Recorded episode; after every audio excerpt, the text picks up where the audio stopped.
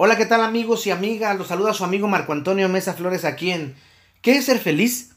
Y el día de hoy hablaremos de un tema interesante. Le puse de esta manera porque un gran amigo, un gran amigo mío, hematólogo, siempre dice, ay Marco, es que nos gusta la mierda en tacos. Y es verdad, a la gente le gusta estar jodida y lo disfruta. Entonces hablaremos de eso. Me gusta la mierda en tacos. Pero para comenzar, quiero hacerte unas preguntas. ¿Crees que por más que lo intentas, no mejoras o no resuelves tú o tus problemas? Dos. ¿Crees que la solución a tú o tus problemáticas dependen de lo que hagan o dejen de hacer los demás? Tres. ¿Crees que no puedes enfrentar la vida que tienes y el mundo que te rodea? Cuatro. ¿Buscas siempre justificar tu actitud? 5. Buscas ayuda, pero no consigues, o más bien no sigues los consejos que te dan. 6. Sientes que la gente no te comprende, pero si te juzga. 7. Te molesta cuando la gente te quiere ayudar. 8. Te molesta cuando la gente no te quiere ayudar. Si por lo menos contestaste cinco de las ocho que sí, tengo que decirte que te gusta hacerte la víctima y autocompadecerte. Y lo que es peor, te gusta la mierda en tacos. En estas semanas me decían varios de mis pacientes, Marco, ¿por qué nos gusta sufrir? ¿Por qué nos gusta estar enfermos a pesar de saberlo? ¿A pesar de vivirlo? ¿Por qué nos gusta esto? Y yo lo comentaba lo mismo a todos, es que les gusta la mierda en tacos, pero sin cebolla, para que no apeste la boca.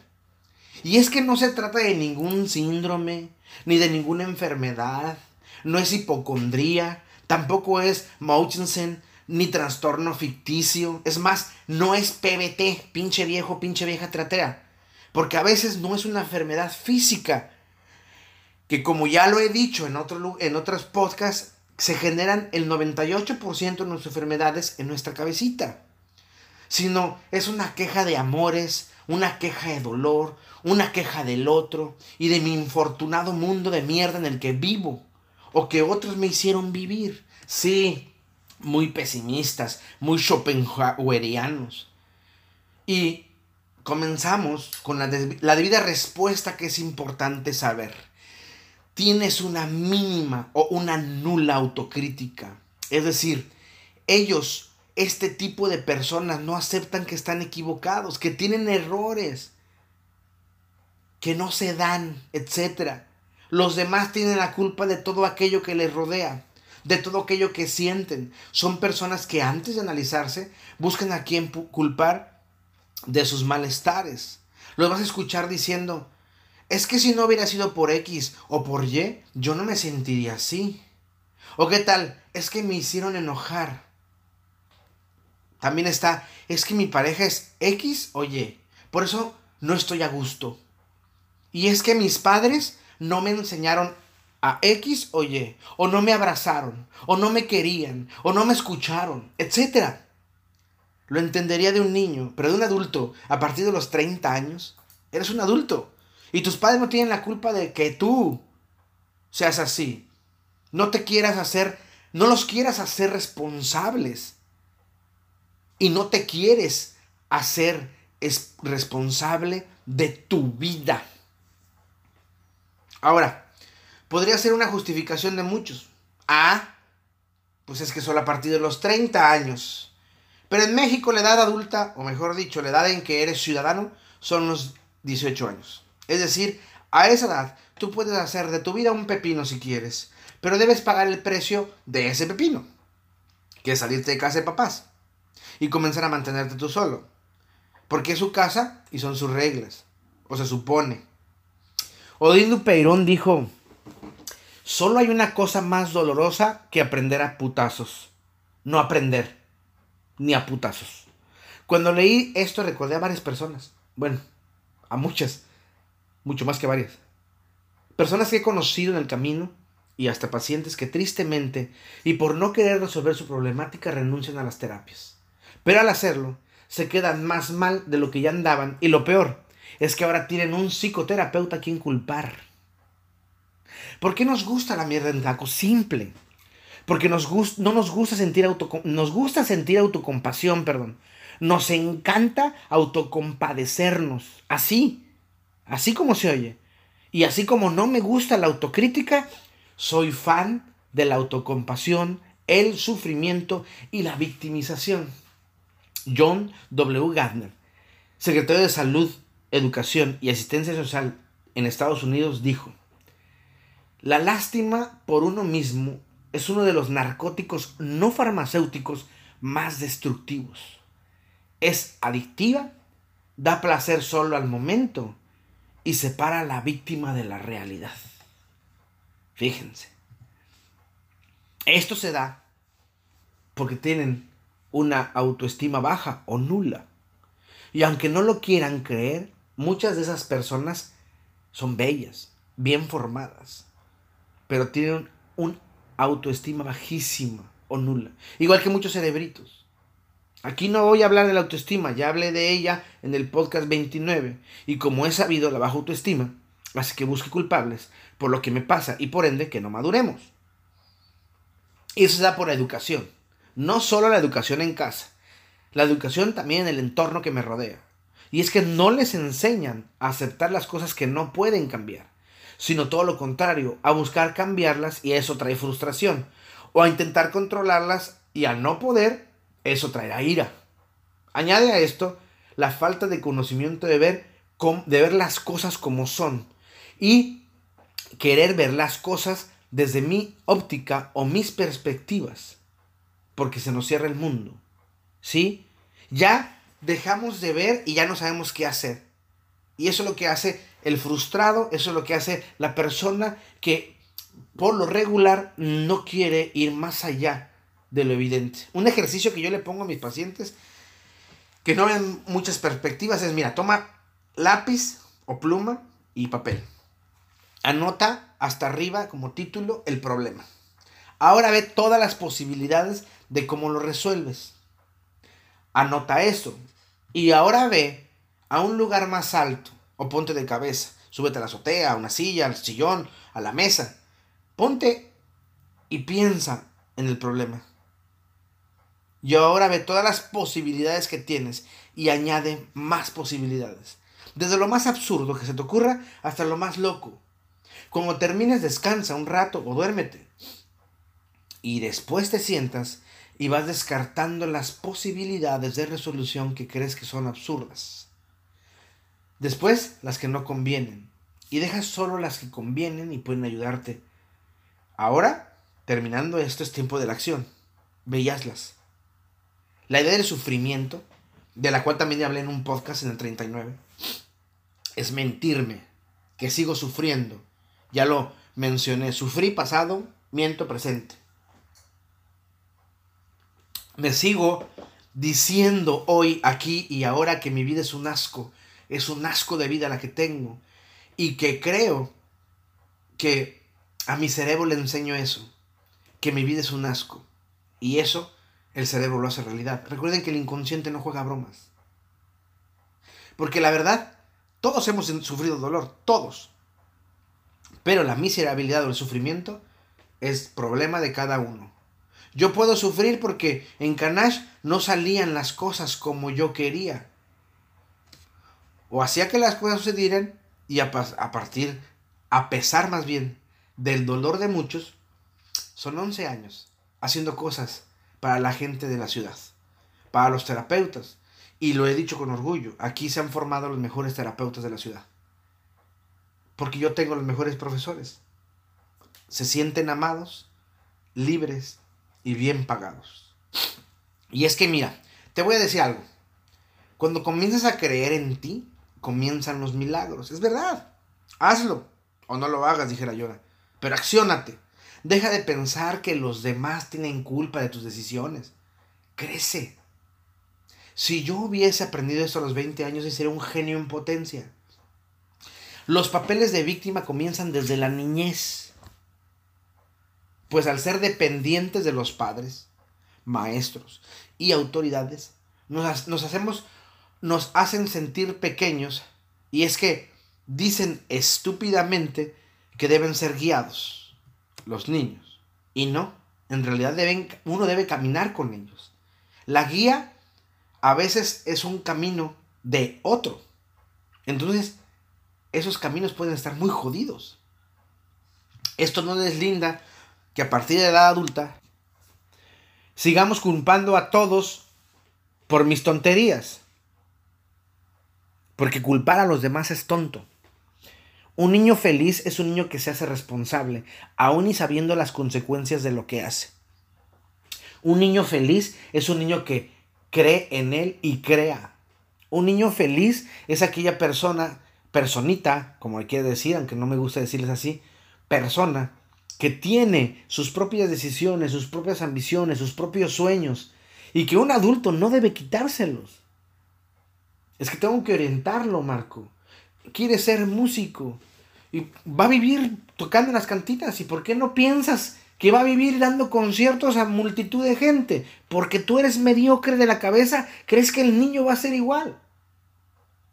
Porque tú culpas a tus padres de que no te dejaron jugar fútbol y pudiste haber sido una estrella de fútbol. Tú quieres frustrar la, la vida a los niños, a tus niños. ¡Qué gacho! Por eso te gusta la mierda en tacos, por eso te gusta sufrir, por eso te gusta sentirte así. Es más padre.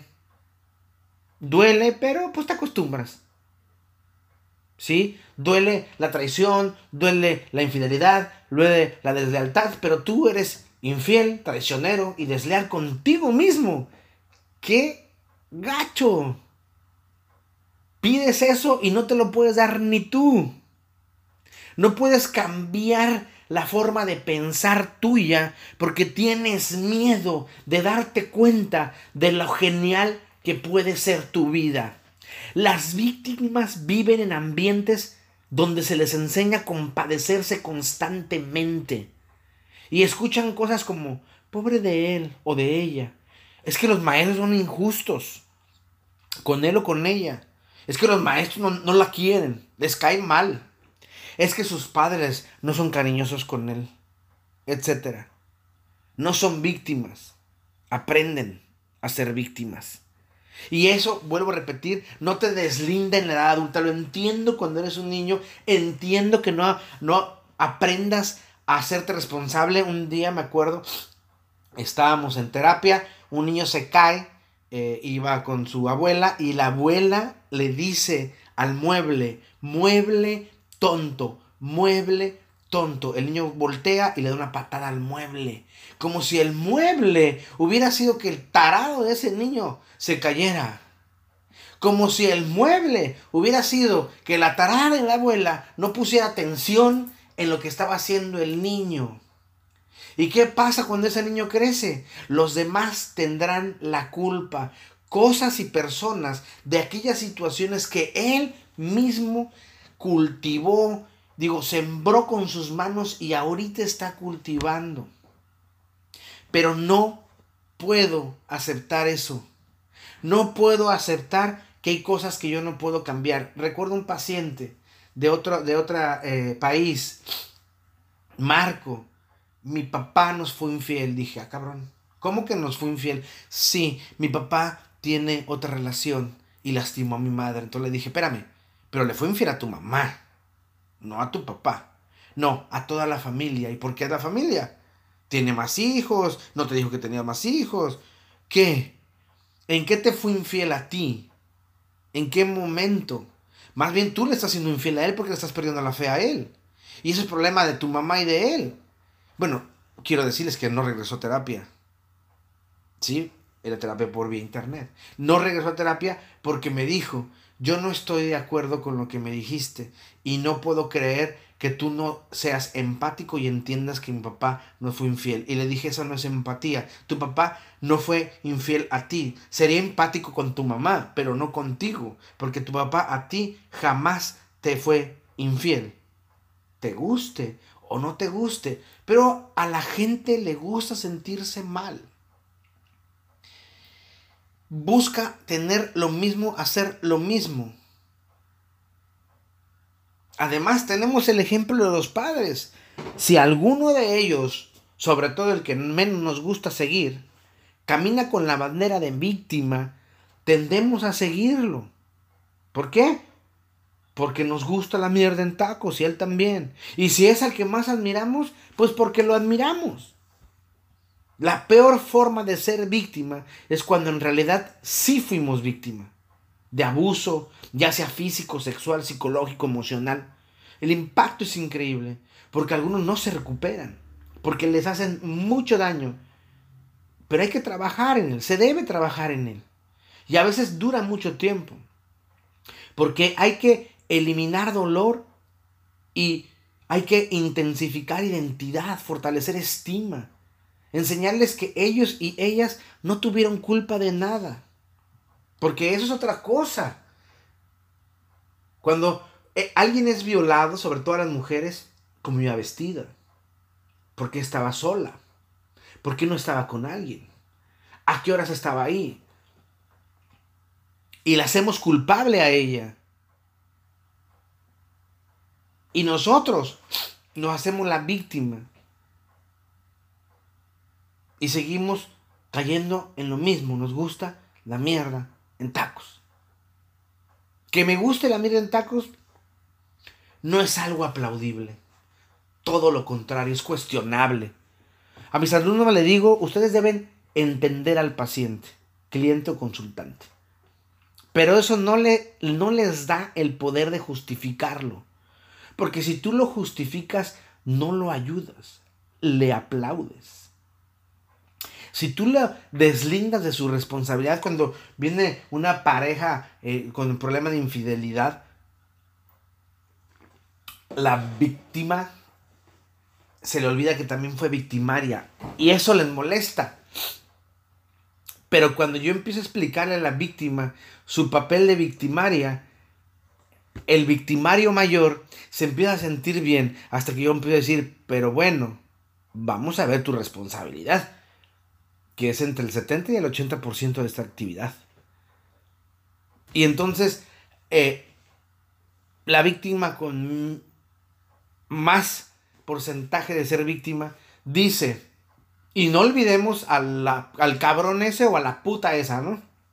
Y les digo, no, a ellos tú no puedes ponerlos en esta problemática. Claro que sí, se metió en un matrimonio, no. Ellos pueden ser oportunistas, ellos pueden ser gandallas, pero no tienen la culpa de absolutamente nada.